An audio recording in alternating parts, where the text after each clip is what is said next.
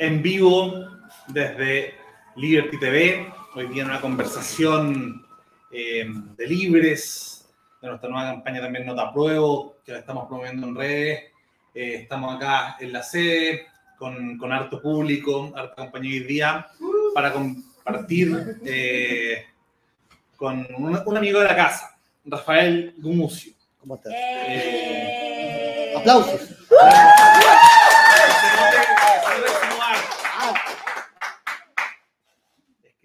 Pensador, columnista, eh, un, Un ícono del humor. un icono del humor también, ¿cierto? Un grande. eh, también de alguna forma, aunque no lo quiera, representante del en el inconsciente colectivo de, de la izquierda un poco, ¿no? De, Sí, no me del Liguria. En el. Liguria probablemente te, Tampoco, tampoco No, pasé es un mito, un meme. mito, sí. fue un meme. Oh, a mí me gustaba Liguria, pero no, no, no pasé lo mejor de mi vida en Liguria. digamos. Me, me- me parece un lugar eh, agradable. Claro, lo que pasa es que el Clinic y el Liguria estaban como relacionados porque en esa época no, no, no hacían descuento. Eh, y, y éramos amigos de Marcelo, somos amigos de Marcelo Chicari y había una... Pero claro, de la onda Liguria, que es como la descalificación más típica, me resulta como lejana, digamos. Pero bueno, tampoco tengo ningún problema con eso, pero no. No, además en esa época yo tomaba muy poco, entonces no, no, no pasé tanto tiempo en Liguria. Como se, como, Era muy caro. como se imaginan, sí. Yo conocí Liguria antes que Liguria fuera nada. Cuando Liguria Yo lo hice famoso. No, no, no, no, para nada.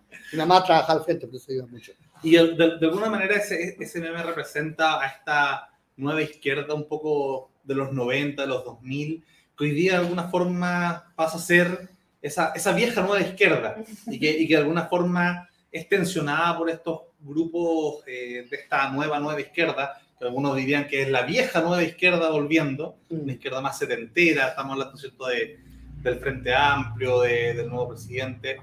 ¿Qué, ¿Ves tensión entre esos dos mundos eh, de esa vieja nueva izquierda con la nueva vieja izquierda? Sí, pero yo estoy en un lugar muy incómodo en este sentido, porque, porque puesto. No, no, estoy muy cómodo aquí, pero eh, porque yo me siento totalmente de la vieja izquierda, digamos, de la izquierda setentera.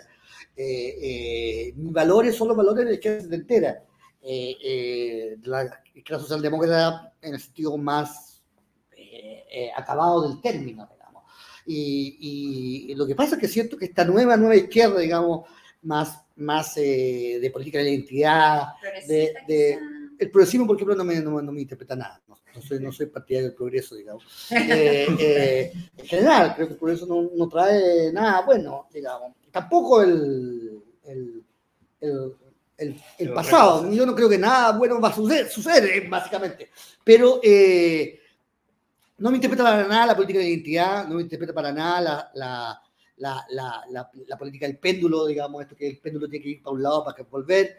Eh, no me identifica nada de ese tipo de cosas, pero, pero en, lo, otro, en lo sustantivo, yo soy bastante de izquierda, en el sentido que yo todavía creo en la lucha de clase, todavía creo en la revolución, pero no, la revolución no me gusta tanto, pero me creo en la gran reforma, eh, me identifica la reforma agraria, me identifica muchas de de esas viejas eh, banderas, digamos, y estaría totalmente dispuesto a defenderla.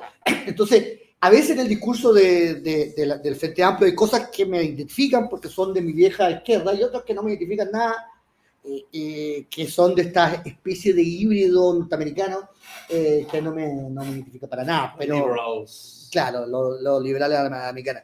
Pero sigo siendo eh, más, no soy marxista porque parece que, que el marxismo no se puede convulgar entero, digamos, y además soy cristiano, pero sí soy eh, más marxista que esta gente, digamos, Eh, eh, y esa es mi diferencia, digamos. Entonces, eh, claro, no, no, no, no me interesa Carl Schmitt, no me interesa Miguel Serrano, no me interesa el... ¿Y tú crees que la- esta nueva izquierda sí? Sí, por supuesto, es una izquierda, izquierda muy, muy... Porque muy- mencionaste dos tipos nazi, hay, si, tú lees, si tú lees el manifiesto fascista de 1919, eh, hay muchas coincidencias con, con el pensamiento de, de algunas personas a la frente del Frente Amplio, digamos, no todas, digamos. Eh, Estaba pensando más en ese populismo, eh, mesiánico. como la Clo. Bueno, ahora, ahora, eh, eh, salió eh, Marine Le Pen y su plataforma es democracia directa, plebiscito para construir leyes, digamos, y revisar la constitución y hacer una, una revisión de la constitución que supongo tendrá alguna asamblea constituyente por medio. Entonces, evidentemente que si Marine Le Pen no me identifica en Francia, ¿por qué me va a identificar en Chile, digamos? No, creo que... Tú viviste en Francia... Muchos años, sí. Y en ese sentido hoy día están estamos a, a puertas de una segunda vuelta este domingo. Eh, y en ese sentido, la, Le Pen no te identifica, te identifica más Macron. Sí, totalmente. Y entre Macron y Mélenchon, ¿qué te... Bueno, es que Mélenchon, es como un tipo muy brillante, hay muchas cosas que me gustan de él, pero Mélenchon es un político chileno, digamos, un político movido por el resentimiento, digamos, y por el enojo, eh, y por la indignación personal. Eh, ahí hay demasiada, hay demasiada una personalidad fascinante, pero una, una personalidad que es demasiado personal. Siento que muchas de sus actividades políticas están basadas en un, en un odio eh, personal. Eh, y en ese sentido, creo que además ha ido deteriorando. El melanchón de hace 10 años era otra cosa que, que, el, que el, de ahora, digamos. Eh, entre medio estuvo el chaleco amarillo, que también confundió muchísimo. El, así que voté en la primera vuelta por, por, la, por la alcaldesa de París, la, la Ana Hidalgo, que le fue pésimo, como siempre me va, siempre pierdo todas mis, elecciones, y voté por el Partido Socialista, que es lo que siempre hago. ¿Y primera vuelta por quién votaste en Chile? Por, eh, la Yana Proboste. ¿No por tu? No, no, no. De esa agua ya no beberé. No, me cae muy bien, pero no, no. Me, me, me pareció que lo, que lo, hizo de manera muy soberbia, me, me gustó mucho su, su, su, su trabajo, digamos pero no, su idea no, no, no, me identifican tanto, digamos, ya. La verdad es que voté por la Llana Proboste porque pensé que un gobierno aburrido y, de, la misma gente de siempre iba a ser bastante mejor, porque por lo menos iba, iba, a, iba a, empezar con un 40% de, de, no, con un 60% de, desaprobación. No, no, no, no. La Llana Proboste no, no, no, nos iba a decepcionar, digamos, porque ya estaba, ya tenía... como dicen los argentinos, el no ya lo, el no ya lo tenés. O sea, ella tenía el no ya. Y como lo que hay que hacer en Chile es muy popular, me parecía que ella lo podía hacer, pero, pero, pero está visto que no. Metamos un poquito en, lo que todos quieren saber acá, que, es el tema inevitable, ¿cierto? el tema de la convención. El tema de... Están terminando ya su trabajo, hay, hay pocas cosas que las cuales, entre comillas, podrían sorprendernos. Eso es lo que tú crees. siempre pueden más, no, quiero ponerlo a prueba. Eh, no, le demos cuerda. No le demos cuerda, pero, pero quedan un par de días para cerrar ¿cierto? Las, las, comisiones y el pleno. Eh, ahí cierto todavía falta el régimen político terminar y el Banco Central. Sí, nada eh, menos. dos detalles menores. y pueden sorprendernos para mal bastante en ese sentido, pero de alguna manera hay muchas cosas que para para todos los gustos, uno podría criticar o no, pero más o menos hay harto, hay harto bicho. Y en ese sentido, había un, un post tuyo, no creo que fue en Facebook, em, que mencionaba que, que, esta constitución no. Que, tanto se preocupaba si probablemente iba a venir la, la ultraderecha prontamente y iba a ser una nueva constitución. Sí, por suerte siempre me equivoco en mi, en mi predicción, así que puede ser que no, no suceda, pero eh, creo que, que, ese pensamiento, que es el pensamiento eh, pesimista, eh, siempre debió estar ahí. y, cuando, y cuando Kass sacó eh, tan, tanta voto, digamos, pensé que en ese momento la convención iba a decir, bueno, esta es una posibilidad, digamos. Entonces, no, no tentemos la suerte porque en la orgía de la izquierda siempre la que, lo que gozan son la derecha, digamos. Entonces hay que siempre mucho miedo, porque la izquierda se, se, viste y se va, y los que siguen gozando son la derecha, porque para una orgía, lo que tú tienes que tener escrúpulos no, no, lo pasa bien en la orgía. Se organiza la orgía, trae todos los materiales y después llega la orgía y después llega y, el que lo está pasando bien es el que no estaba invitado, digamos el vecino que vino a reclamar porque había mucho ruido, ese es el que lo pasa, ese que lo pasa a Entonces, vino a saber a la, a la Claro. Y, entonces creo que, que, que, yo pensé que ese era, era un, pensamiento que debía estar siempre presente.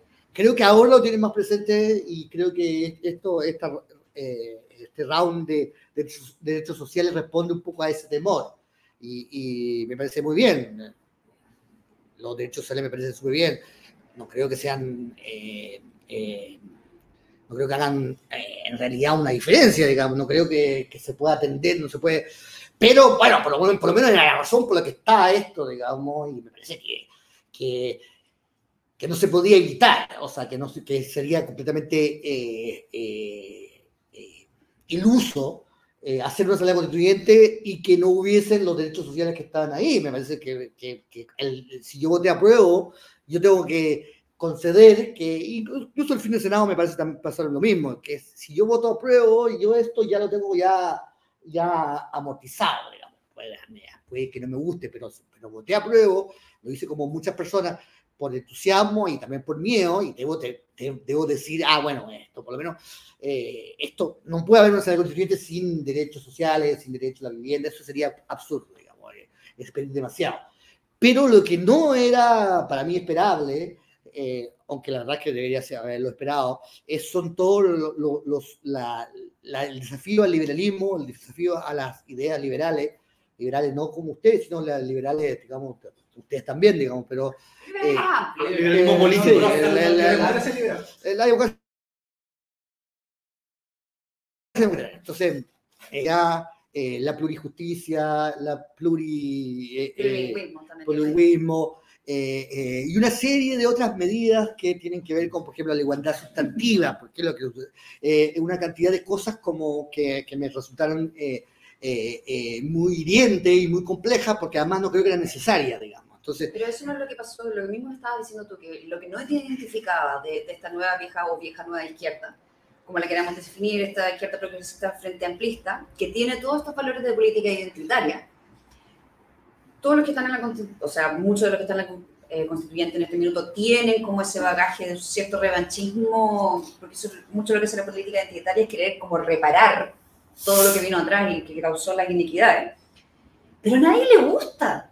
O sea, a fin de cuentas, toda la gente que ahora está votando rechazo es por lo del plurinacionalismo, pluralismo jurídico, que es esto del plurilingüismo. Entonces, todos estos valores supuestamente progresistas que estaban tratando de vincular parece que no son tan populares porque son, porque son, porque e, e, e, ese es el gran problema de que no lo inventé yo, está en Maclilia y en muchos autores que ya han, tratado este tema, por eso me parece irrisorio que las personas no hayan leído los libros que tenían que leer, digamos.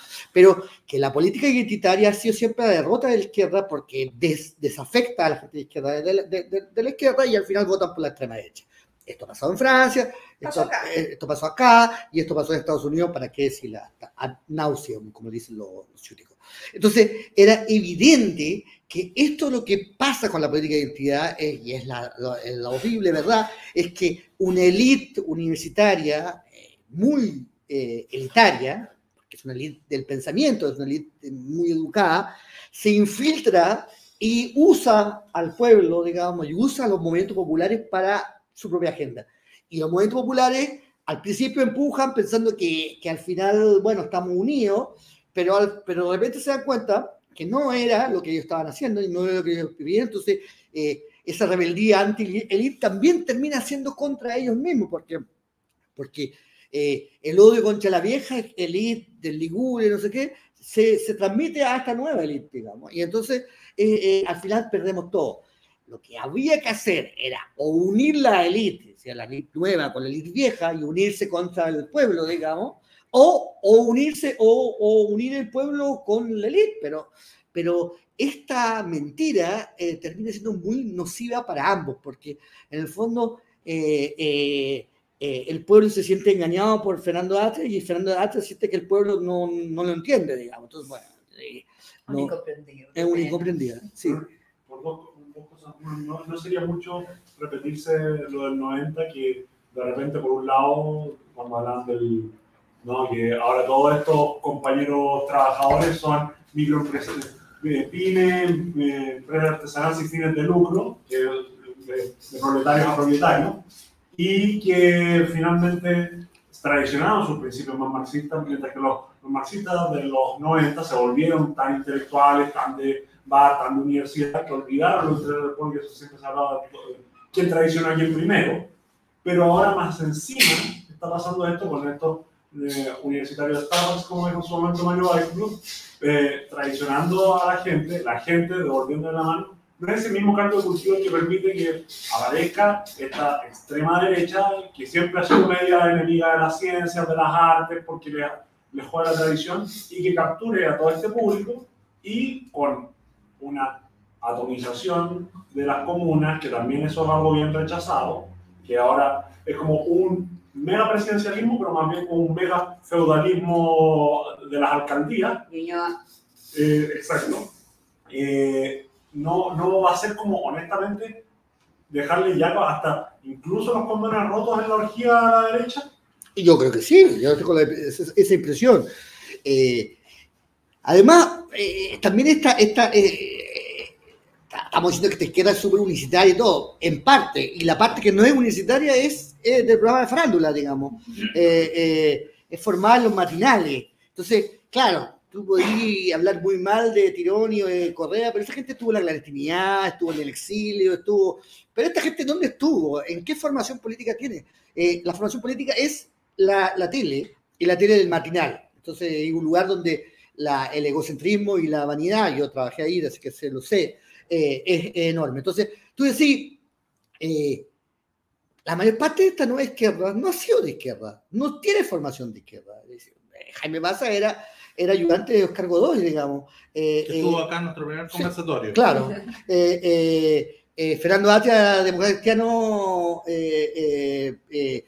eh, eh, eh, eh, no hay ninguno. eh, Jorge Barahit era neonazi, digamos. o- bueno, no era neonazi, pero, pero era partidario de. O sea, le interesaba mucho el fenómeno nazi, digamos, eh, chileno. Eh, entonces, esa formación nula desde la izquierda, sino que es como una izquierda eh, que es como, bueno, ahora nos toca, eh, que más bien ese el sentimiento, digamos, que ahora nos toca, eh, y está bien, yo creo que, que ahora les toca, de verdad. Eh, eh, uno empieza a decir, bueno, pero eh, ¿dónde está la izquierda ahí? Digamos. Entonces, eh, eh, yo creo que, que ahí hay un, un tema desde la izquierda de, de- de pensar, ¿dónde está la izquierda ahí? Un tuitero decía, la verdad es que la constitución no es de izquierda ni de derecha, tampoco es una cosa corporati- corporatista. eh, entonces, corporativo. se- que le pide al Estado muchas cosas y al mismo tiempo le quita todo el poder al Estado. Entonces, a mí me parecía, como te digo, a mí no me parecía raro que se cuestionara el derecho de propiedad, no me parecía raro que se cuestionara incluso el Banco Central, no me parecía normal esto, pero cuando María Rivera hace su discurso, a mí eso es lo, menos me lo que menos me horroriza, porque ella es trotskista y por supuesto que como trotskista va a tener que pensar como trotskista. A mí lo que me horroriza son el, el grupo de presión que tenía que poner paño frío, que esto va desde Benito Aranda hasta, hasta Jaime Baza, que no han puesto paño frío, que ahora están haciéndolo, apurado, tarde, mal y nunca, y que, no, y que son como las personas que tienen que poner, que decir, bueno, ya, traducir eh, a, el movimiento popular, digamos, al, al lenguaje eh, académico. Ellos no traducen, sino que vuelven a inventar. Entonces, claro, la tradición es doble. Ah, a mí con lo que veo que tanta discusión intelectual que se ha dado la constituyente que finalmente llevaba a una consecución de principios varios que no están aterrizados la realidad. ¿Cómo ves tú la probabilidad de que finalmente el gobierno pueda llevar a cabo los proyectos que salgan de la nueva constitución? Porque una cosa es decir, ¿sabe qué vamos a hacer el derecho a la vivienda? Y otra cosa es qué va a hacer el Estado para acompañar la constitución de manera que las viviendas lleguen a la gente. Porque si no, vamos a estar en una eh, misdirección del gobierno eh, que no va a calzar con la constituyente y no van a calzar los planes y se puede romper todo. Yo puedo decir una cantidad de principios escritos, pero si no viene acompañado de un actuar real y serio del Estado, eventualmente la gente no va a confiar en los cambios. Va a pensar que una mentira más y eso podría... Pero eso va a pasar de todas maneras, eso, es- eso, es- eso lo doy por descontado, digamos. Eh, el nivel de desconfianza que hemos creado y que se ha creado y que puede ser muy justificado, hace que cualquier proyecto sea eh, imposible, digamos. Si, que el gobierno haya perdido la popularidad, a mí me afecta cero, así que yo estoy eh, totalmente seguro que en el ciclo político que vivimos, nadie puede gobernar con más de 20%, o sea, eh, ya eso es, eso es así. Lo haga súper bien o lo haga súper mal, puede ser de gol o puede ser de... La única manera de tener un 80% es ser Putin, digamos. Y nadie quiere ser Putin, digamos. Yo por lo O sea, menos no. Putin quiere ser Putin. Sí, Me bueno. encanta. eh, Debería que es verdad ese 80%. Bueno, eh, es, es cuestionable. Pero quiero decir que, que la política democrática en la era de Twitter, Twitter es imposible. Es imposible y hay que tomarlo así. Ahora, lo que yo creo que va a hacer el gobierno, que no creo que sea que le falta astucia, son hacer normas transitorias que permitan el, el, el, eh, desenvolverse.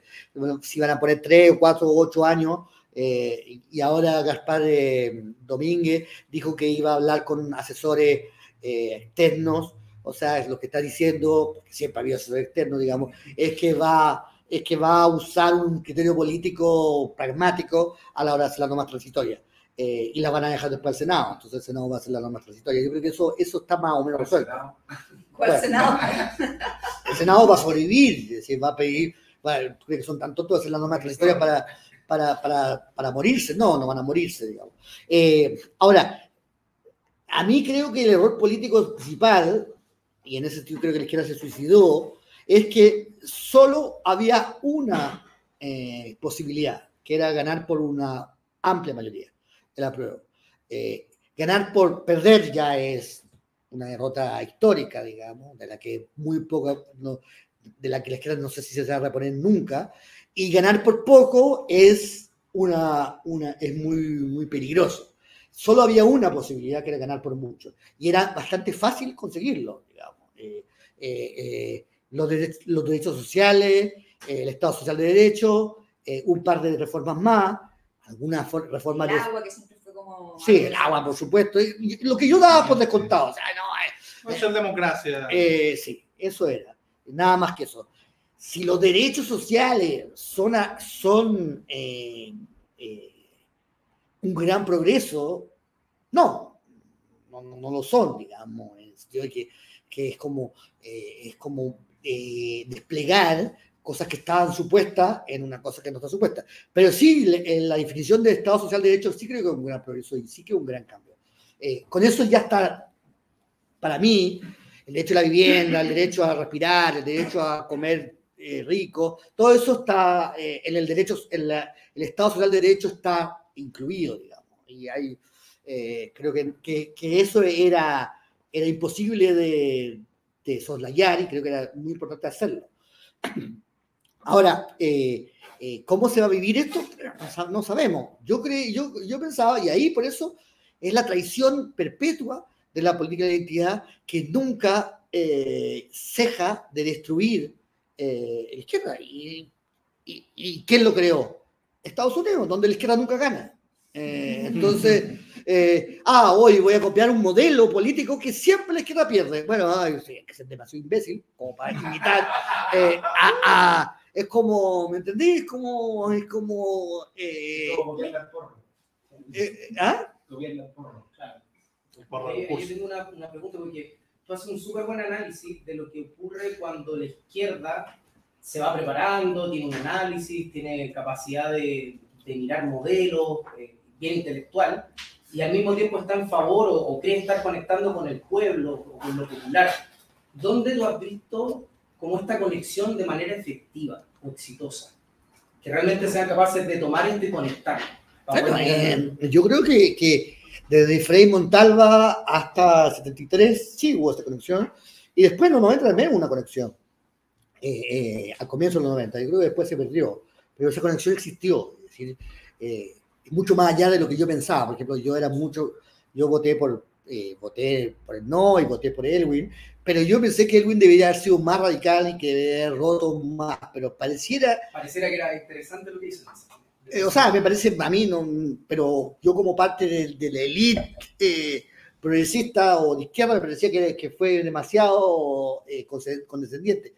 Pero parecía que había una conexión, digamos, por lo menos la gente no lo reprobó esto, y no hubo castigo esta actitud, al revés, hubo premio. Entonces, eh, yo creo que esa conexión existía. Existía también una cantidad de, cercanía, digamos, no sé.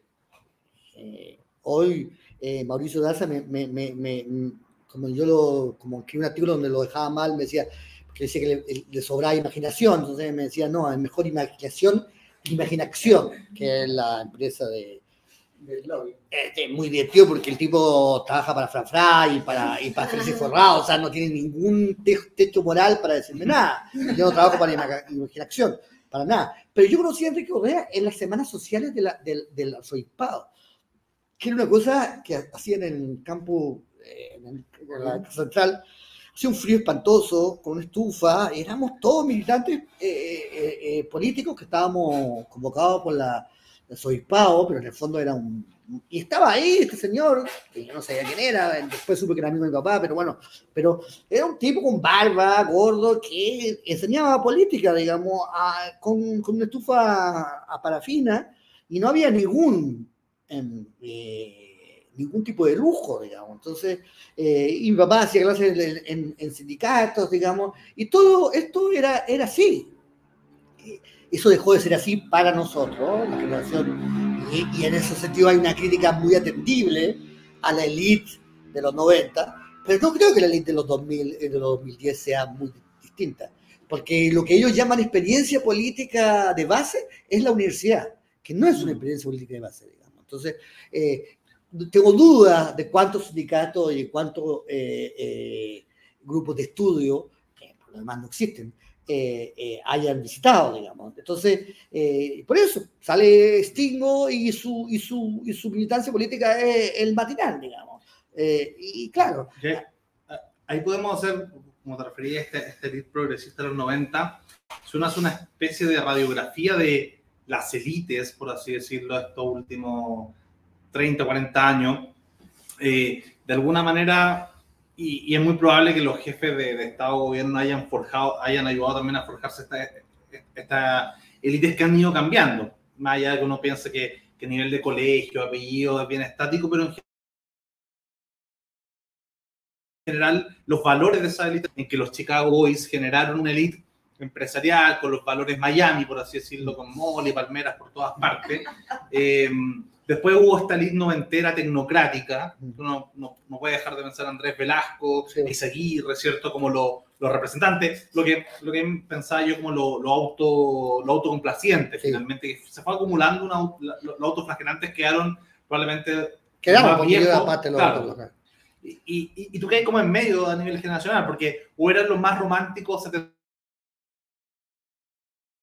setenteros, o ya fue esta nueva baja de, ese- de, de autoflagelancia. Pero solo para subir el tema de la élite, venía esta tecnocracia, después, después la era Piñera generó otra élite, que, que no es Evópoli mismo, pero era lo que Evópoli. Intentó eh, contar, ¿cierto? Esta gente que hacía turismo aventura del mundo privado a, a los ministerios, los dos gobiernos de Piñera, eh, ¿cierto? Muy generación X de alguna manera, Sí. eh, y que, que estaban viendo, y bueno, y, y ya tenía, ya admiraba mucho la lista tecnocrática de Velasco. De ver a Felipe Cas como le brillan los ojitos cuando un poco como, como esa idea. Pero ahora llegó una nueva elite y ya con la victoria de Boric ya se puede decir que Ñuñoa no es la elite de lo que fue el golf eh, o, o su empresarial hace 15, 20 años. Hoy día el corazón de Ñuñoa eh, representa esa elite frente amplista, que es, que es esa acumulación, por así decirlo, de sarro, de, de, de tóxicos de lo autoflagelante, eh, que es esto de desconocer los 30 años, ¿cierto? Eh, y que es una elite millennial, o sea, es primera vez que, la, que son ministros, son asesores de, de, de parlamentarios, son parlamentarios, son presidentes, eh, son primeras damas, de alguna manera, hoy día nadie puede decir que la, las antiguas élites, la élite de Bópoli, la élite Velasco está muerte mía, en el fondo nos vamos de Chile, nos llevamos los capitales, entonces esta élite nuñoína tiene el carácter para ser élite, eh, les tocó ser élite muy rápido, no alcanzó a madurar. Yo ya, yo- como tú dices, yo tengo un problema generacional muy grave porque como empecé muy joven y me metí muy joven en, en, en, eh, en los medios de comunicación y en, la, y en, escribir, me pasa que habiendo sido muy crítico y habiendo sido autoflagelante desde el primer día, digamos, eh, y venir de una familia autoflagelante además, eh, eh, eh, se, se crea una relación que tiene que ir con el, con el, con el conocimiento eh, personal, digamos. Entonces, yo podría ser hipercrítico de Girón y Correa, pero los conozco hace tanto tiempo, hace tanto tiempo que convivimos en la misma cosa que ya no, no podría, porque sería desleal con mi historia, eh, eh, eh, desconocer o escupir encima de, de, de, no sé, de Velasco, que está casado con una de mis mejores amigas y con el que tengo una relación estupenda, digamos, es un tipo muy inteligente, no tengo ninguna, hay muchas cosas con las que estoy en desacuerdo, pero ya no puedo tener la virulencia o la, o la eh, suficiencia como para lanzarle a, la cara. eh, que es también lo que le pasa un poco a, Gabriel, digamos, y que me hace súper sano, que al conocer a Mayra, conocer a Tironi, a conocer, eh, él ya no, no, no, no, no escupe de esa manera, digamos. Eh, eh, claro, lo que me tocaba por generación es un poco la Dona Fernández y eso, es que, claro, me ha sido más cómodo para mí. Pero en esta disforia generacional que escribí, ¿te sentís que naciste muy antes o naciste muy después? ¿Eres más boomer de izquierda No, es que empecé, empecé muy joven. Entonces, yo ya todas las cosas que tenía que decirle a la generación de los 90, ya se los dije. Dije en los 90. Lo dije cuando había que decirlo. Ahora me parece una estupidez, una cobardía decírselo ahora cuando ya no tiene ningún. O sea, ya, ah, te, te bajaste del poder, ya, ahora te puedo escupir. No, es una estupidez. Ah, ya, bueno, que, que ese ciclo de vida que tú estás presentando, yo creo que tiene justamente que ver con esa desconexión. Porque justamente cómo conectas un mundo que es popular, que tiene intereses, sueños, motivaciones, pero no está intelectualmente identificado o indexado, integrado con esta parte que tiene este ciclo de madurez, donde tú hoy día estás conectado con cierta hilo, cierta red, y te cuesta quizá volver, ir al sindicato, ir a la cooperativa, ir a un lugar, a, eh, volver a enlazar. Entonces, eso es lo que te ha pasado que no, de- no, no debo. No, pero en eh, el fondo, ¿cómo conectas justamente esto? Porque hoy día el tema está en esa diferencia, ¿no? Entre el ciclo de vida de alguien que puede haber sido más violento, como tú decías, ¿cierto? más rebelde, y después se encuentra en una posición donde puede actuar o puede generar un cambio, pero ya está en una etapa diferente. No Claro, pero, pero, pero, pero yo, yo no fui a los sindicatos. Mi papá fue, eh, mi mamá fue, eh, mi familia fue, yo no fui nunca. Porque yo consideraba que una mierda, que, que lata, no sé. A mí me gustaba la tele, me gustaba ser famoso, me gustaba salir en los titulares todo eso. Era frívolo. Siempre lo fui y no tengo nada que esconder. Pero lo que vienen después son igualmente frívolos o peores que tú.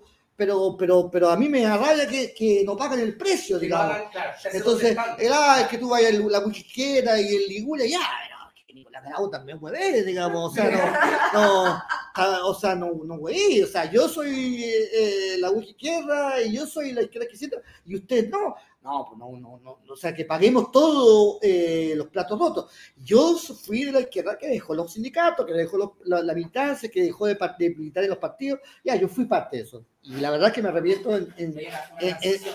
en, cierta, en cierta medida me siento culpable y, y re- y arrepentido de, de esto. Pero no puede ser la maestra que me diga eh, frívolo. ex- Claro, qué los canales como que se movieron hacia la TV, la parada, como que cambió el Claro. canal de la.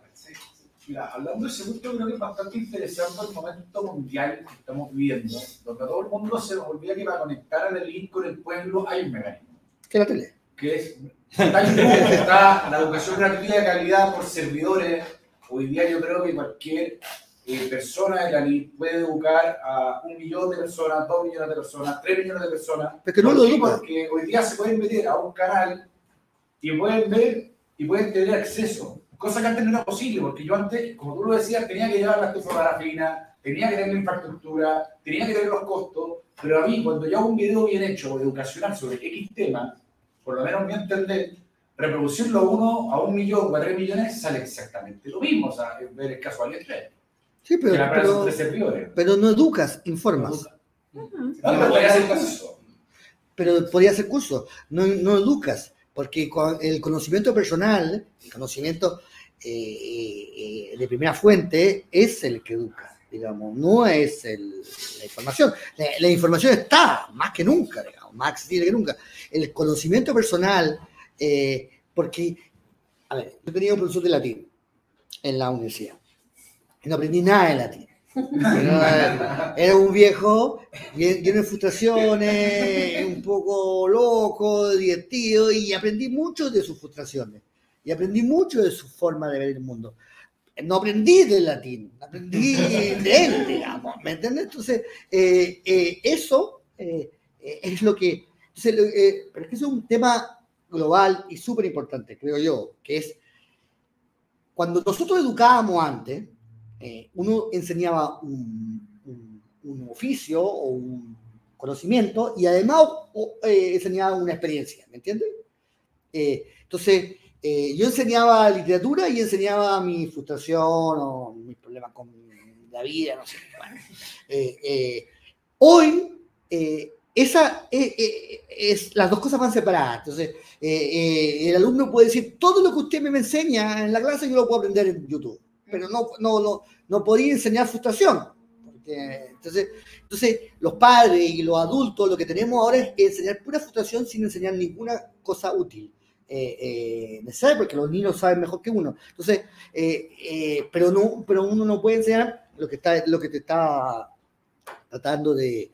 Que yo creo que, que por eso me gusta tanto Boris, porque creo que Boris es el único que lo entiende, que es hablar con Lucho Mayra o hablar con María Antonio Garatón, esto él, puede leer los libros de María Antonio, puede ver un tutorial de María Antonio Garatón, puede, pero lo ve viejo y, y le conversa y lo entiende y ahí hay algo, ¿me entiendes? Que, que sucede. Pero el problema es que, es que nosotros no, podemos enseñar eh, ninguna conocimiento, sino que solo lo único, lo único que enseña es eh, experiencia. Entonces, uno, uno tiene que decirle a los jóvenes como, pero es que esto no va a funcionar, o esto no funciona así. Pero ¿cómo? Si ay, te dicen, eh, bueno, es, la discusión permanente que, tienen, eh, que tenemos también en este, en este constituyente, que como en Nueva Zelanda, que como no sé qué, que las cifras repartidoras te dicen que, pero que no es así Chile. Eh, pero ¿cómo? Eh, deme 10 presentes, es que no es, no tengo ningún presente, te puedo decir que Temuco no es así, como tú dices. Bueno, me- yo, yo O fui... sea, nunca, nunca han ido a Tirúa y, y opinan sobre cuáles son lo- las resoluciones que deberían haber al conflicto de Claro, pero uno... sin saber las circunstancias. Pero eh, es, Lo es- desde Ñuñoa. pero es una conversación asquerosa decirle a, a- es que no conocí Tirúa. Sí, sí, pero también tenéis que, tenéis que tener un poquito. Lo mismo que estabas diciendo de que Boric efectivamente habla con Mayra y habla, es bastante distinto a la, a la posición Ñuñoa de. Yo creo que esto. Yo no tengo nada con. Ñuñoa, yo viví en Ñuñoa eh, gran parte de mi Yo feliz juventud. viviría en Ñuñoa, pero sabemos a lo que nos referimos con el ñoñoísmo. Pero es que lo que pasa es que Ñuñoa... Pero lo que pasa es que, que- claro, pero es que ese, ese es el, el gran chiste. Es que Ñuñoa, en que yo viví, era así, como dicen ahora. Eh, eh, era, era la lanza, eran gente que vivía en casa, en casa, en casa quinta, que tenían jardines, que tenían bosque y que eran profesores de la universidad o no. Eh, eso era en Ñuñoa. Pero ahora son departamentos. ¿Cuál, cuál es la diferencia entre Ñuñoa y San Miguel? Ninguna, digamos. Eh, eh, tuve un departamento de 4x4. Sabat destruyó Ñuñoa, ese Ñuñoa mítico. Pero que, lo que pasa es que ellos compran el departamento y además el mito. Pero es mito, no es realidad. Ahí yo Como ñoñoíno. Como- ñoñoíno. tengo un ñoñoíno, Tengo que decir que, o sea, primero, que hay, están los los departamentos, pero hay un tema de que por un momento eh, Ñuñoa tenía eh, departamentos que eran asequibles para el bolsillo de estos universitarios que estaban en su primer trabajo y que podían pagarlo. Ya. Entonces, hay, hay, eh, hay- pero eh, como dicen, está este límite entre Ñuñoa y Ñuñonco. A la gente se le olvida que en Ñuñoa hay poblaciones, a la gente se le olvida que en Ñuñoa. Exacto. se, se, se les olvidan muchas cosas de Ñuñoa y lo peor de todo es que... ya no- hay poblaciones, no hay punto. Pero, pero, Eh, pero ese parece de del, del hijo de Vitacura o las Condes. Pero eh, Acá eh, lo que que- que esta, esta- esta plaza esta plaza de Ñuñoa que de repente hay marchas que hay, marchas que quemando el centro, aquí hay unas manifestaciones culturales con hartos papeles de colores. O sea, No eh, son, son, son dos cosas completamente distintas, pero se les olvida que detrás de la Villa Olímpica, que se les olvida que, que la población... eh, eh, este, este, hay, hay poblaciones que, que hay gente que lo está pasando mal, que está viviendo por lo justo, que, y esas personas son- están sufriendo de este eh, estigma de Ñuñoa, innecesariamente, porque dicen, soy Ñuñoa, ah, o un cuico, cuando los tipos lo están pasando bien. Tema Ñuñoa- parte de la defensa corporativa de la No. comuna de Ñuñoa que está sufriendo por los ñuñoísmos. Aquí hay un tema que sí quería mencionar que quedó como en el tinte cuando dijiste una frase muy que quieren una constitución que les dé todo, pero no están dispuestos a entregar nada. Tener una constitución que pareciera, por lo que describe, una, conducta muy pueril, muy adolescente, muy, muy, muy infantil de constitución dame cosas, pero yo No, no, no, voy no, a acatar ninguna regla. No, la, la, la, la- sí, no digo la constitución, digo que, que es dotar al Estado de, de- de muchas atribuciones y quitarle poder. Pero es que el tema es ese, que se Claro. está pidiendo al Estado que lo entregue todo. Digamos, la, la gran frase que le gusta a los más libertarios, el papá Estado. Eh, el A mí, me, a mí me parece muy bien el papá Estado, pero si al papá Estado le, lo castráis, eh, el papá Estado no va a ser un papá. que, honestamente, es, papá Estado, dame todos estos productos que yo necesito y que yo quiero, pero no me vengáis a, a, a decir que yo tengo que responder Bueno, a, a tres eh, poderes, no me vengáis a decir Eh, la eh, justicia se acomoda a mí, no a ti. el centro de mi, de mi, de mi problema eh, con la nueva izquierda, digamos, eh, es que eh, pasó con, con- con el 18 de octubre y, de- y los meses que siguieron, digamos, que es la socialdemocracia necesita una disciplina eh, estatal, colectiva y personal, y personal también, que es completamente contraria a la que se, se fomenta o se, o se levanta. Y lo mismo ahora con los retiros, es bastante evidente. Tan evidente que espero que ya no pueda, digamos, eh, quedar duda, digamos. Tú no puedes decir que, lo- que lo- los ahorros son individuales y que cada uno es dueño de su ahorro y puede hacer lo que quiera con él y después hacer un sistema de reparto. No lo puede hacer. Porque el sistema de reparto es que los ahorros no son colectivos, sino que son, son, de todos. Y el Estado lo tiene que apropiar. A mí me parece bien, me parece, eh, eh, me parece que, que, que, que la coherencia intelectual me obliga, a mí me parece mal para mí, pero me parece, eh, eh, eh, me parece, pero me parece bien y tendría que defenderlo, digamos, de, de- de tener que defenderlo. Eh, pero lo que no se puede hacer es, es como que el, el reggaetón, el trap, el graffiti son expresiones neoliberales. Ah, te puede gustar o no te puede gustar, son expresiones neoliberales. En el mundo socialdemócrata hay que pintar la pared y el que hace un graffiti se va preso, digamos. Eh, eh, y se deja de huevear, digamos. Tú no, tú no, no estás en Suecia en una calle llena de graffiti, no existe. No, no, eh, ese, eh, eh, a veces los ponen a veces en los parques, un parque graffiti. Pero lo transforman lo- en un lo- elemento cultural. Lo encierran en un lugar para, para que son igual que en Sí, Holanda. sí, Pero perdona, pero eso absolutamente le quita el punto. En, en Holanda, en, en Holanda los holandeses consideran que la gente que toma marihuana y fuma marihuana son eh, descerebrados. Entonces a esos descerebrados los dejan descerebrarse. Pero, pero si tú eres holandés no te dejan, digamos. O sea, te dejan, pero te... te- Entonces es súper liberal, pero ellos no se dejan entrar en esa tontería, digamos. Entonces, eh, lo, que, lo que yo digo es que una socialdemocracia no es permisiva, no es eh, simpática, es un Estado impersonal y unitario. Ahora, la respuesta es que, bueno, Estados Unidos, pero Estados Unidos es un falso país federal. Un país federal en todo lo que no importa y, unitario en todo lo que importa, digamos. Entonces, eh, la policía unitaria, la- la- los servicios, entonces han inventado el FBI para bypassear todas las policías eh, eh, estatales, digamos. Han inventado eh, el, el Homeland Security para bypassar. Entonces, eh, lo que queda claro es que un Estado unitario y socialdemócrata es un Estado muy autoritario y muy centralizado. Eh, a mí me gusta, no, porque yo también soy chileno y, no- y me gusta que, que me dejen libre y hacer lo que yo quiera. Pero si quiero instalar eso, entonces quiero instalar eso. Lo que no se puede hacer, y es lo que estamos haciendo, es decirle a la gente, tus ahorros son tuyos, eh, son para ti, son inexpropiables, pero al mismo tiempo quieres hacer un sistema de reparto.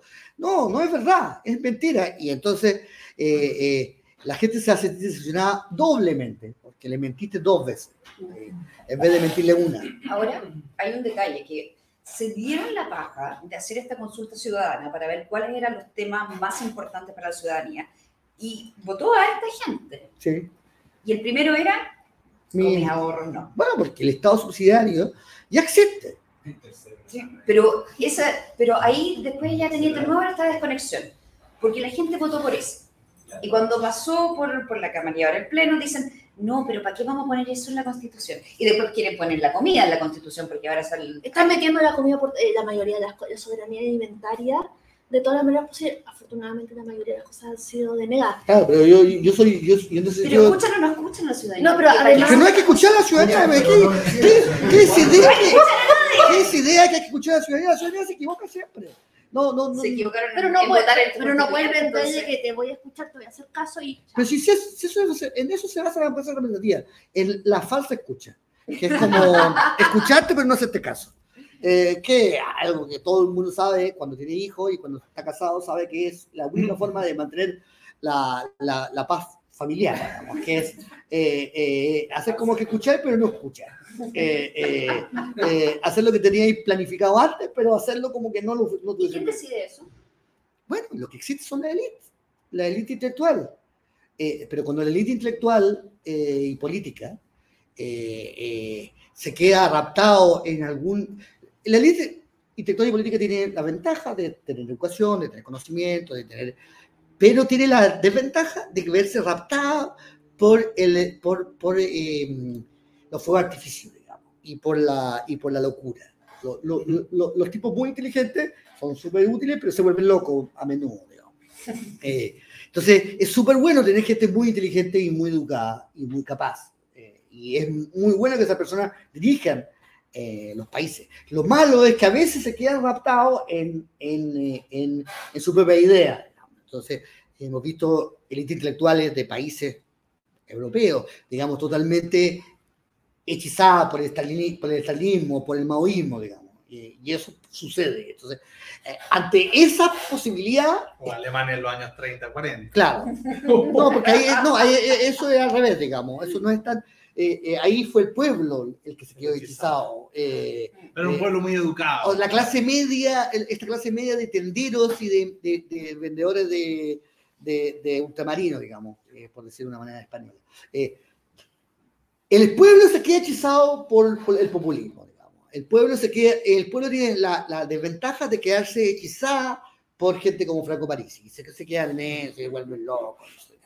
Y, y la élite tiene el problema de quedarse hechizada por eh, visiones totalitarias y, revolucionario romántico.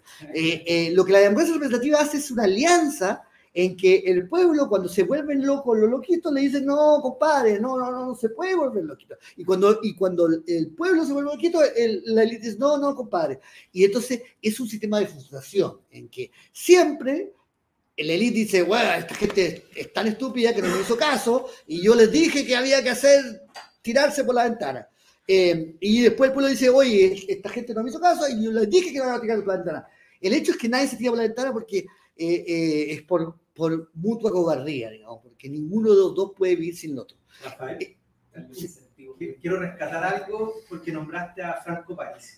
Claro. Y con toda esta idea de la eh, yo estaba pensando, la de Él no es le cuesta mucho conectar con el pueblo, es casi imposible. Y estamos viendo ahora un Franco Parisi que, que parece que, que vio por dónde puede llegar al pueblo. Pero lleva mucho tiempo. Sí, pero le está dando resultados, es, es populista, que es como lo, lo que estáis diciendo. Entonces, Ese es el gran peligro que tiene. Pero Franco eh, Parisi no debería dos días como presidente. Pero al final lo, lo, lo malo es que uno podría decir está como en- entre, entre el mundo del PDG de París y que conecta muy bien con, con esas clases medias, desde fórmula de un populismo light, diría yo. sí, Eh, pero no es light, digamos, en la realidad. pero, pero claro, no un populismo tan curado en el fondo. Está- Como estas cosas muy, muy mentalidad de, de tiburón, ¿cierto? Y toda, toda esta idea. Quieres ser tu propio presidente. Ser tu propio jefe, Claro, y, y por otra parte un, un, un Evópoli que era como la otra patita que era mucho más ABC1, que era muy eh, de, de ese elite, puramente elite, ¿cierto? Y que, y que le costaba que le costaba conectar con, con el mundo pueblo. No sé si, si tenían estas ideas románticas, quizás tenían una, una cosa más vanguardista para la derecha del tema LGBT, que sería como lo más Más eh, buena onda. lo más buena onda. ¿cachai? y, esto- y la defensa corporativa muy, muy dura el tema de la AFP también. Fue como lo más. que, que les costó conectar un poco con, con la idea de pueblo. Y, y, y- uno podría decir que han sido, entre comillas, los dos proyectos de centro-derecha liberal más exitosos de, de los últimos 10 años. Entendiendo, ambos muy hijos de Piñera en todo caso. La Totalmente. Piñera tenía como las dos cosas, ¿no? Esta cosa elitista, verbo divino, al mismo tiempo esta cosa media bonapartista que tiene, que tiene Parisi también. Eh, quería llevarte al, al último tema para cerrar con nuestros amigos televisores. Yo Eh, también que tengo una pregunta después. Si no era para parafrasear a... eh, ya, hagamos una última ronda de preguntas. Yo quería preguntarte cuáles son las red flags para dar rechazo en caso o vaya a probar lo que sea. Oh. Tengo un problema eh, de responsabilidad histórica, digamos. Creo que el rechazo puede ser eh, demoledor. Eh, y, y lo que dijo Jaime Baza, eh, que era una amenaza, me parece una amenaza muy totalmente eh, creíble, digamos. Eh, eh, eh, no sé cómo la izquierda se puede reponer de un, de un rechazo. Entonces, mi red flag es, eh, eh, es ver si en la corrección y en total esta constitución puede ser una constitución muy mala, pero inaplicable, y por lo cual va a ser letra muerta, digamos.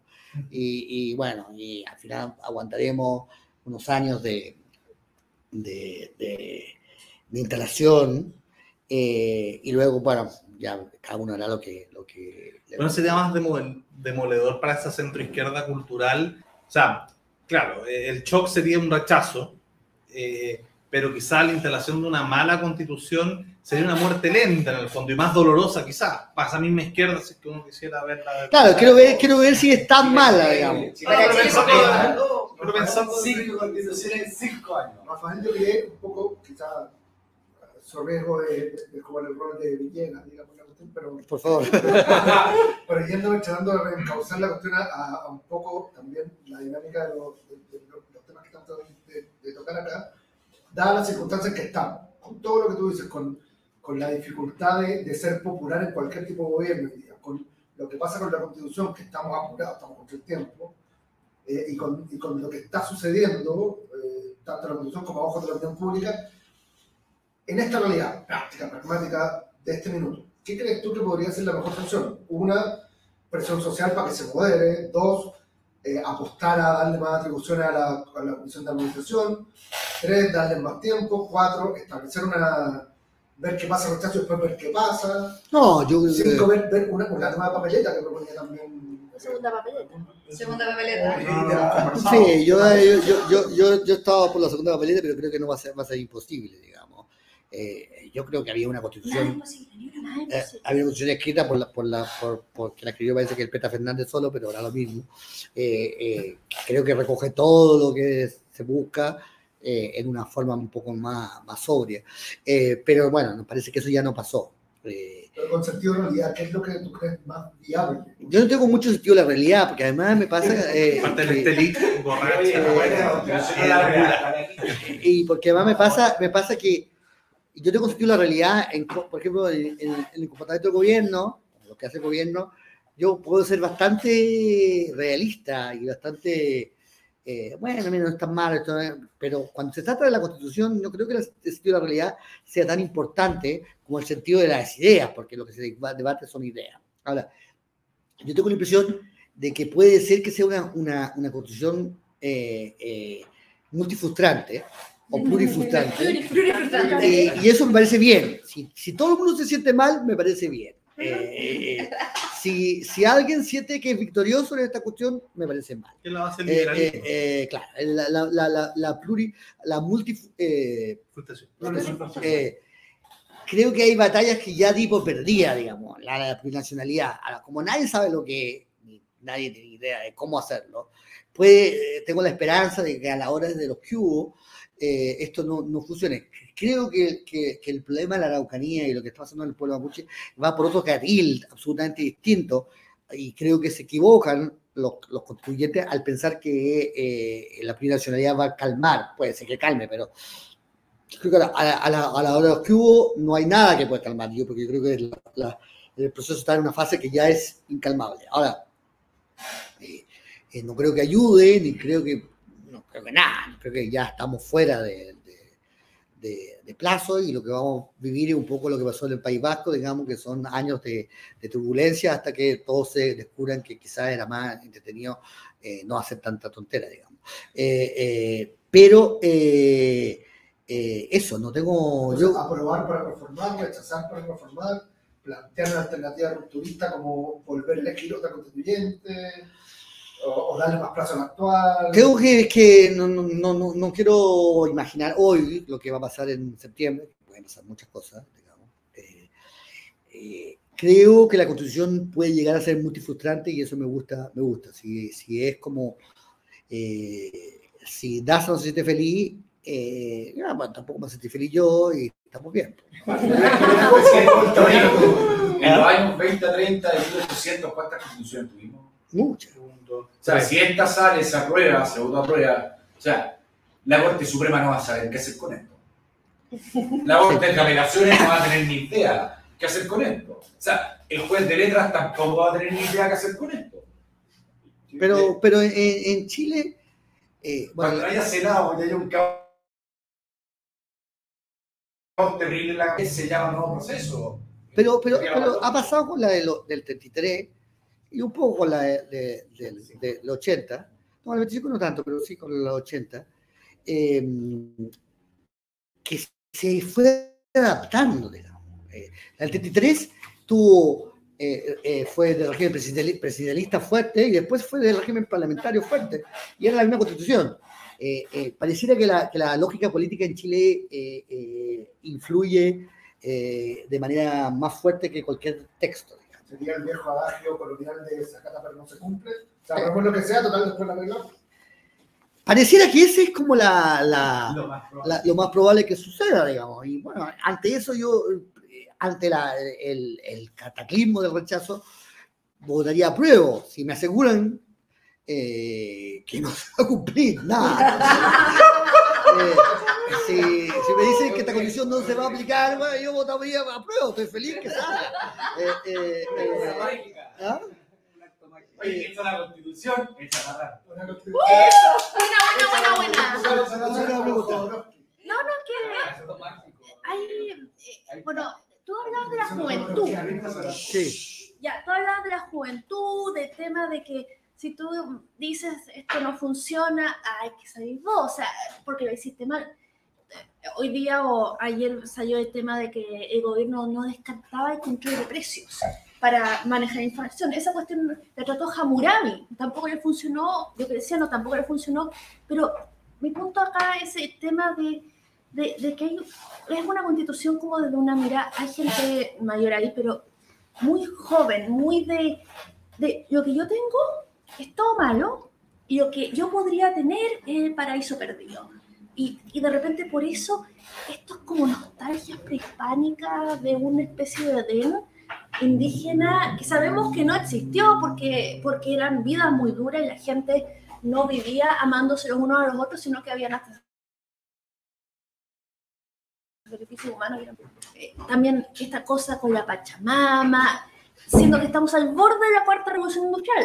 O sea, en mi tiempo que soñábamos con ser cyborgs y ahora queremos cultivar la tierra con tomate, con tomate, Tomate no sé, orgánico. con tomate orgánico, es como Free range. estamos al borde de ser cyborgs, podríamos, pero no, no quiero cultivar tomate orgánico, yo quiero hacer el salto al futuro. Y yo siento que acá hay como una nostalgia joven, como de un paraíso perdido que tampoco existió. Y, y- ahora es como esta vida prehispánica, que era una- un momento maravilloso que los españoles arruinaron con su presencia.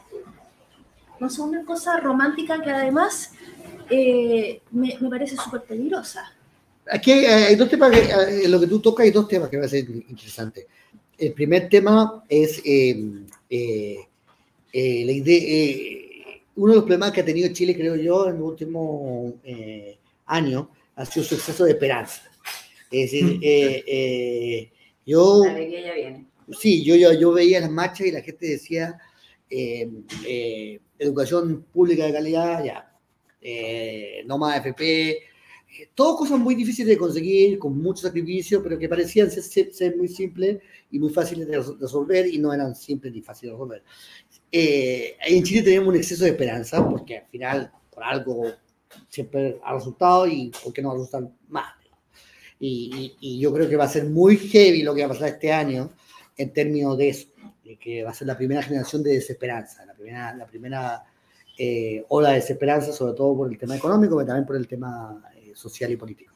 Entonces, yo creo que quizás puede ser bueno, porque ya, ya, ya vamos con muchas generaciones de, de esperanza, que no, es que el futuro, entonces también mucha gente me dice, tú no estás por el cambio, no, no estás por el cambio, el cambio siempre puede ser peor, digamos, Eh, eh, pero no, ¿cómo hacer peor? No, no sé así, pero no sé mala onda. Nada puede ser peor de lo que tenemos ahora.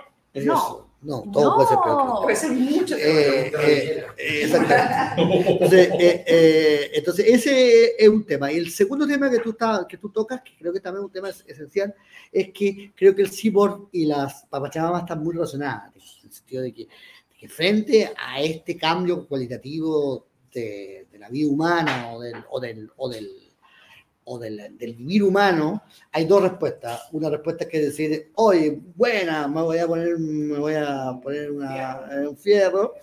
eh, y la respuesta que es no, pues vamos a la Pachamama, porque esto me da miedo, porque esto me da problemas. Y yo, soy más bien, yo más bien entiendo lo de la Pachamama. Pero es evidente que las personas que son, por ejemplo, veganas o animalistas, no es porque conozcan a los animales o quieran los animales, sino porque viven en lugares donde no hay animales, digamos, donde no conocen a los animales. Porque si supieran lo que los animales eh, eh, sirven, digamos, ayudan, eh, evidentemente una persona que vive en el campo ama a sus animales, eh, ama su, su oveja, ama su campo, ama sus gallinas, pero no les piden eh, ser simpáticos, digamos. Eh, eh, eh, entonces,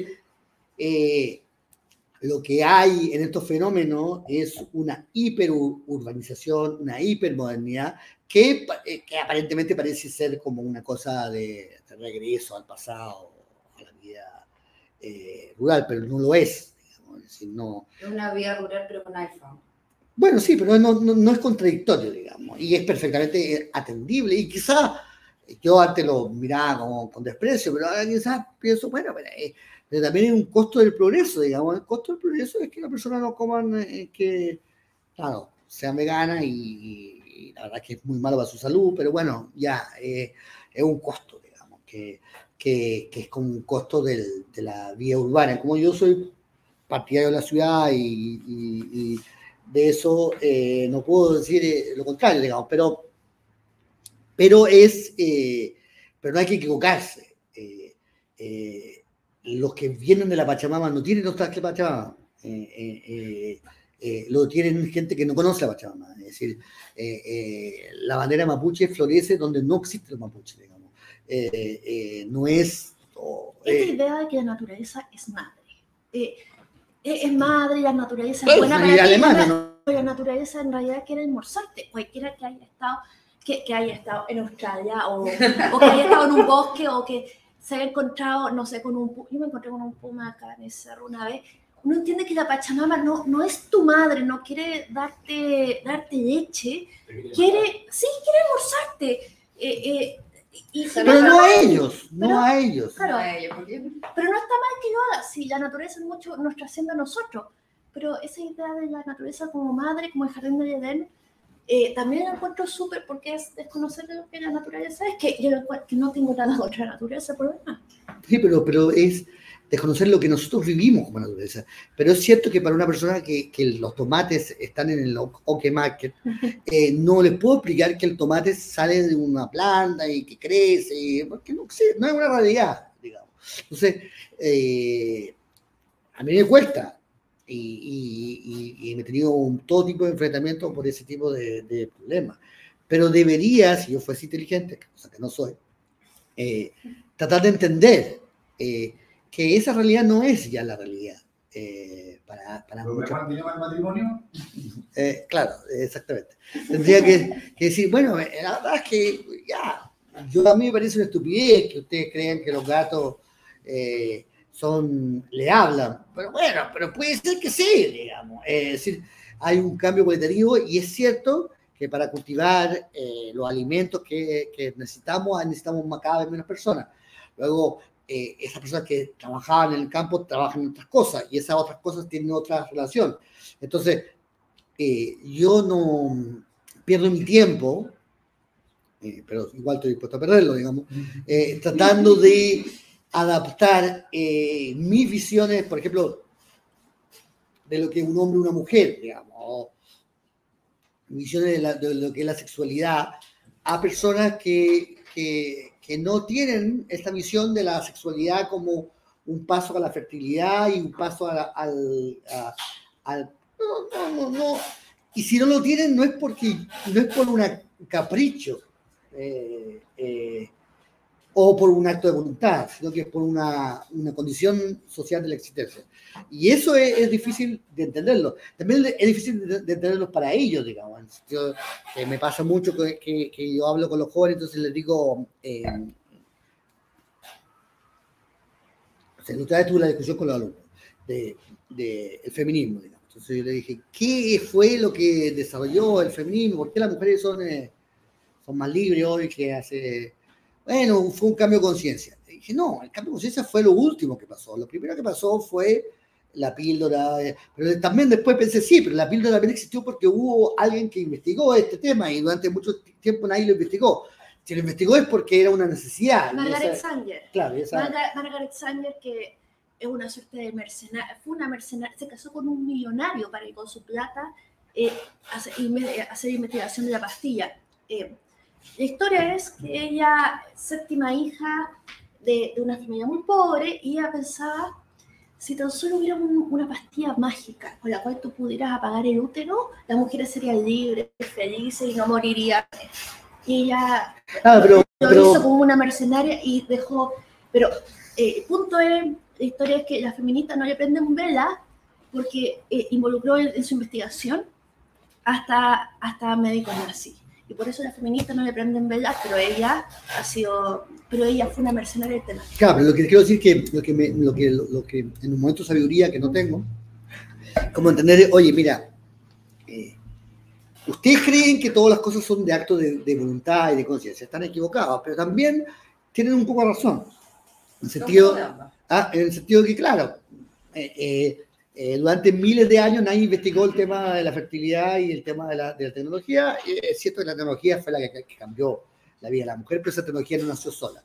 Entonces, eh, eh, siempre tenía esta discusión con, con, la gente de mi edad, pero todos mis amigos tienen dos hijos o a lo más tres. Y yo decía, ustedes se dan cuenta que estoy igual que en China, que en China te prohíben tener más, pero- aquí no te prohíben, sino que te obligan.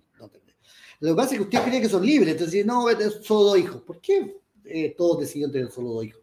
Porque eh, hay una cosa socialmente eh, eh, dirigida eh, hacia un cierto... eh, Y por plata.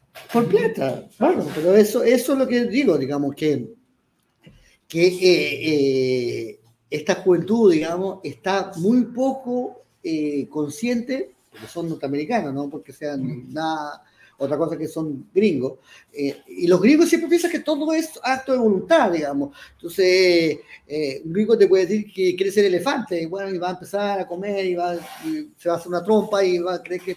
Pero no es verdad. Entonces, eh, Entonces, ¿qué proceso histórico, por así decirlo, como una visión más idealista de que la, la historia se mueve por fuerzas, por así decirlo, más allá de la suma de individualidades? ¿O no es eso el verdadero sueño americano, que si se esfuerza lo suficiente va a lograr todos los imposibles? pero es una mentira. Por, no, por eso es un sueño, porque solo va a dar Una lo pesadilla. Eh, entonces, claro, eh, eh, alguien puede- decir, bueno, yo soy, yo soy transexual, pero, pero está bien, no, no digo que no lo sea, pero no, no, lo- no, no, no eres lo que tú quieres ser, porque no es lo que tú quieres ser, no existe eso, eh, digamos. Eh, eres lo que tú puedes ser o lo que te dicen que ser, o lo, y una mezcla, porque las dos cosas son, son, son posibles, digamos. Eh, mi prejuicio era como, ay, no, esto quieres ser mujer, pero eres hombre, ya, ese es el prejuicio estúpido. No, ahora yo entiendo que existe esta posibilidad y que esta posibilidad es investigada y vivida por personas y, y que algo sale de ahí, digamos, no sé qué, pero sale algo. digamos. Pero, pero eso no, no implica que yo pueda seguir pensando que, que los tomates crecen en, en la rama y, y que existen los hombres y las mujeres y los homosexuales y que eso es perfectamente legítimo y no sé qué, y que no hay ningún problema en eso, digamos pero que evidentemente que querer ser algo que tú no eres siempre es una, una, una, una, una, una molestia, digamos. Si, si yo quiero trabajar, si yo quiero ser de la NBA, eh, no, voy a, no, no voy a ser feliz. Ahora, eh, prohibirlo me parece una estupidez, digamos. Pero me parece, pero si alguien me, me pide un consejo, y, o sea, si yo recibo un consejo y me dicen, oye, eh, eh, quiero ser de la NBA, agradecería que alguien me dijera, no, me- yo creo que tú no eres bueno para el básquetbol, digamos, además que no tienes el tamaño y ya estás viejo para eso. A ver, si yo quiero hacerlo, bueno, es cosa mía, digamos, pero, pero creo que es lo mismo que, que, que dicen, oye, es que no puedes jugar los cuerpos, eh, no puedes decir nada. Oye, yo creo que si yo empiezo a pesar 400 kilos o 29, creo que alguien tendría el derecho de decirme, oye, me sé que estás muy flaco, o sea, ¿qué te pasa? Eh, Pero es parte del liberalismo, por lo menos entender que, eh, por lo menos yo como liberal, sí, eh, a mí me gusta el hecho de que uno pueda elegir su género porque no me gusta nacer con las cartas marcadas. Como no me pero gusta... que hacemos con la marca. No, no, no.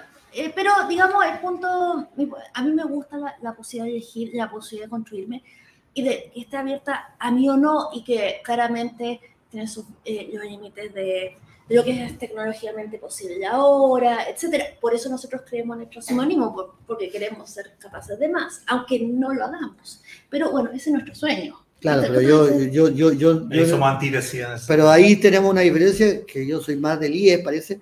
Eh, eh, eh, yo no creo en eso. O sea, no creo, no, pero no, no es que no creo en eso, No creo, eso. no creo que sea sabio eh, eh, eso. Creo que lo sabio, en eso me apoya tanto San Agustín como Sartre, es, eh, Sartre lo dice de la manera más, libre, más, más bonita, que es que la libertad consiste en elegir lo que ya está decidido, digamos. Hmm. en elegir de manera consciente, ya, soy chileno. Eh, nací en Chile, no tengo ni una posibilidad de no serlo, digamos, pero eh, vivo como si yo lo eligiese, como si fuese como una decisión, no lo es. Eh, esa es la visión sartriana que me parece, eh, que en el fondo es también la visión de, de Simón de Beauvoir, digamos, eh, naciste mujer, sí, pero eh, hasta que tú decidas serlo, no lo eres, hasta que tú militas. Pero el, el feminismo lo ha entendido mal, como, ah, podría decir no, no, no puedes decir que no, o sea, ya eres mujer, pero tienes que decidirlo, tienes que elegirlo. Bueno, esa es la visión sartriana, existencialista del asunto. Eh, la visión cristiana es, oye, eh, hay un plan, y si tú ves esto es porque algún momento vas a entender por qué. Te va a costar mucho, a veces no lo vas a entender nunca, pero eh, eh, en algún momento vas a entender por qué. O se te va a olvidar. O se te va a olvidar por qué. Y entonces, yo creo que en eso yo, soy, yo me identifico con eso. Ahora, eh, mi visión de este asunto no, no contradice la otra en el sentido de que simplemente el día de hoy no, no, no es muy sabio lo que tú estás haciendo, ni va a ser muy feliz eh, eh, siendo transhumanista, porque ser humano eh, es súper difícil. Entonces, además, querer ser más que eso, o sea, eh, eh, ser lo que soy es tan difícil que, que entenderlo, que, que alguien que me diga que lo entendió y además eh, se fue a- al otro, ya no, ya, compadre, Pero tú. si fuera al revés, si fuera es tan difícil ser humano que que un, un poquito más que matar. Sí, Ahora, la gracia Pero que no es muy difícil A llegar a verdad, hacerlo. transhumanismo es que si nos, ha- 500 años. si nos ¿Ah? hackeamos, si nos hackeamos, eliminamos la necesidad de sentirnos insatisfechos con, con el peso de la humanidad. Y con esta reflexión vamos a cerrar la conversión online, vamos a seguir offline eh, hasta que se acabe el vino. Eh, así que si quieren estar también... Hacen los comentarios polémicos. Claro. E- Esto fue, esto fue lo menos. No, gracias por acompañarnos a todos los que nos vieron en vivo en todas las plataformas, a los que nos acompañaron acá. Estamos en general jueves o jueves por medio haciendo eventos también por si alguien quiere venir. Tenemos, y vamos a tener eh, grandes invitados. Hoy día nos acompaña Rafael Gumucio, escritor, pensador. eh, todo lo dicho por él eh, es eh, el responsabilidad. bronce. Eh, no representan necesariamente lo- la línea editorial del canal, no lo representan. Eh, pero eso, gracias y suscríbanse al canal Liberty TV. Gracias.